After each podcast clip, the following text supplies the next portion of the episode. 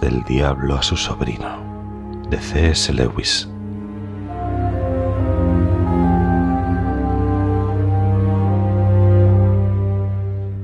Mi querido orugario.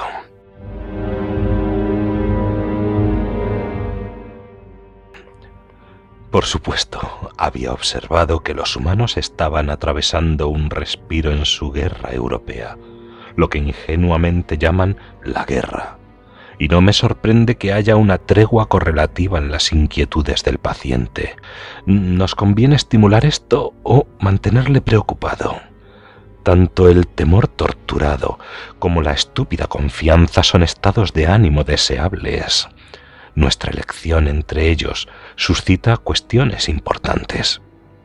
Los humanos viven en el tiempo, pero nuestro enemigo les destina a la eternidad. Él quiere, por tanto, creo yo, que atiendan principalmente a dos cosas, a la eternidad misma y a ese punto del tiempo que llaman el presente, porque el presente es el punto en el que el tiempo coincide con la eternidad del momento presente y sólo de él, los humanos tienen una experiencia análoga a la que nuestro enemigo tiene de la realidad como un todo. Sólo en el presente la libertad y la realidad les son ofrecidas. En consecuencia, él les tendría continuamente preocupados por la eternidad, lo que equivale a preocupados por él, o por el presente, o meditando acerca de su perpetua unión con o separación de él, o si no, obedeciendo la presente voz de la conciencia, soportando la cruz presente, recibiendo la gracia presente, dando gracias por el placer presente. Nuestra tarea consiste en alejarles de lo eterno y del presente. Con esto en mente, a veces tentamos a un humano, Pongamos una viuda o un erudito a vivir en el pasado, pero esto tiene un valor limitado, porque poseen algunos conocimientos reales sobre el pasado y porque el pasado tiene una naturaleza determinada, y en eso se parece a la eternidad. Es mucho mejor hacerles vivir en el futuro, la necesidad biológica hace que todas sus pasiones apunten ya en esa dirección, así que pensar en el futuro enciende la esperanza y el temor. Además, les es desconocido, de forma que al hacerles pensar en el futuro les hacemos pensar en cosas irreales. En una palabra, el futuro es de todas las cosas la menos parecida a la eternidad es la parte más completamente temporal del tiempo, porque el pasado está petrificado y ya no fluye, y el presente está totalmente iluminado por los rayos eternos. De ahí el impulso que hemos dado a esquemas mentales como la evolución creativa, el humanismo científico o el comunismo, que fijan los efectos del hombre en el futuro, en el corazón mismo de la temporalidad. De ahí que casi todos los vicios tengan sus raíces en el futuro. La gratitud mira al pasado y el amor al presente. El miedo, la avaricia, la lujuria y la ambición miran hacia adelante. No creas que la lujuria es una excepción.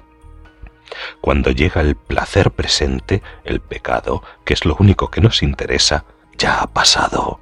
El placer es sólo la parte del proceso que lamentamos y que excluiríamos si pudiésemos hacerlo sin perder el pecado. Es la parte que aporta el enemigo y por tanto experimentada en el presente. El pecado, que es nuestra contribución, miraba hacia adelante. Desde luego, el enemigo quiere que los hombres piensen también en el futuro, pero sólo en la medida en que sea necesario para plantear ahora los actos de justicia o caridad que serán probablemente su deber mañana. El deber de planear el trabajo del día siguiente es el deber de hoy, aunque su material está tomado prestado del futuro. El deber, como todos los deberes, está en el presente. Esto es ahora como partir una paja él no quiere que los hombres le den al futuro sus corazones, ni que pongan en él su tesoro. Nosotros sí.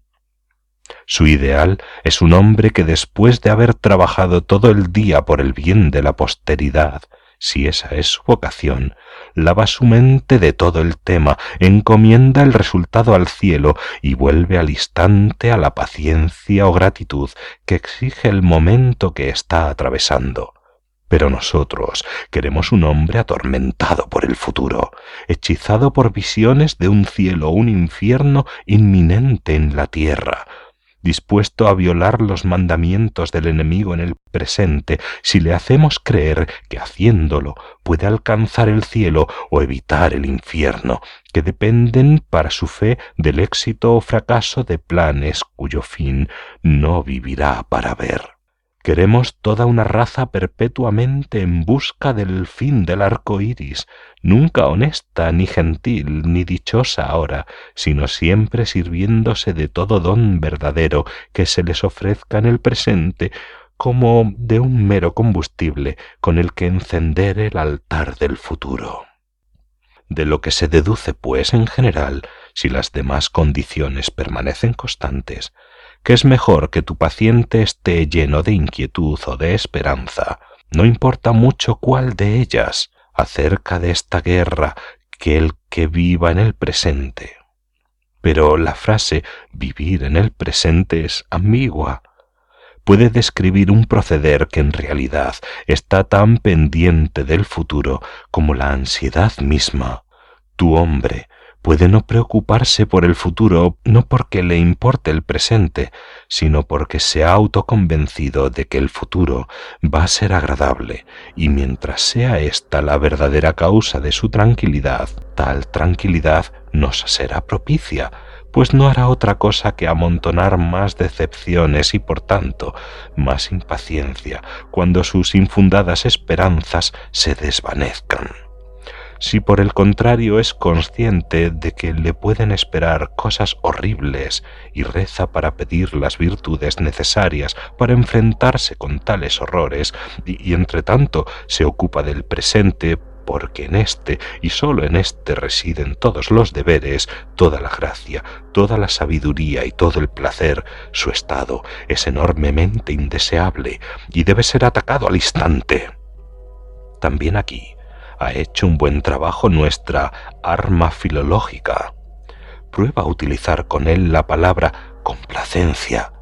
De todas formas, lo más probable es, claro está, que no esté viviendo en el presente por ninguna de estas razones, sino simplemente porque está bien de salud y disfruta con su trabajo. El fenómeno sería entonces puramente natural. En cualquier caso, yo en tu lugar lo destruiría.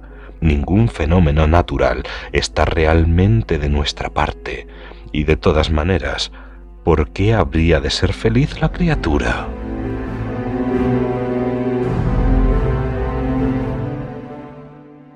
Tu cariñoso tío, Escrutopo.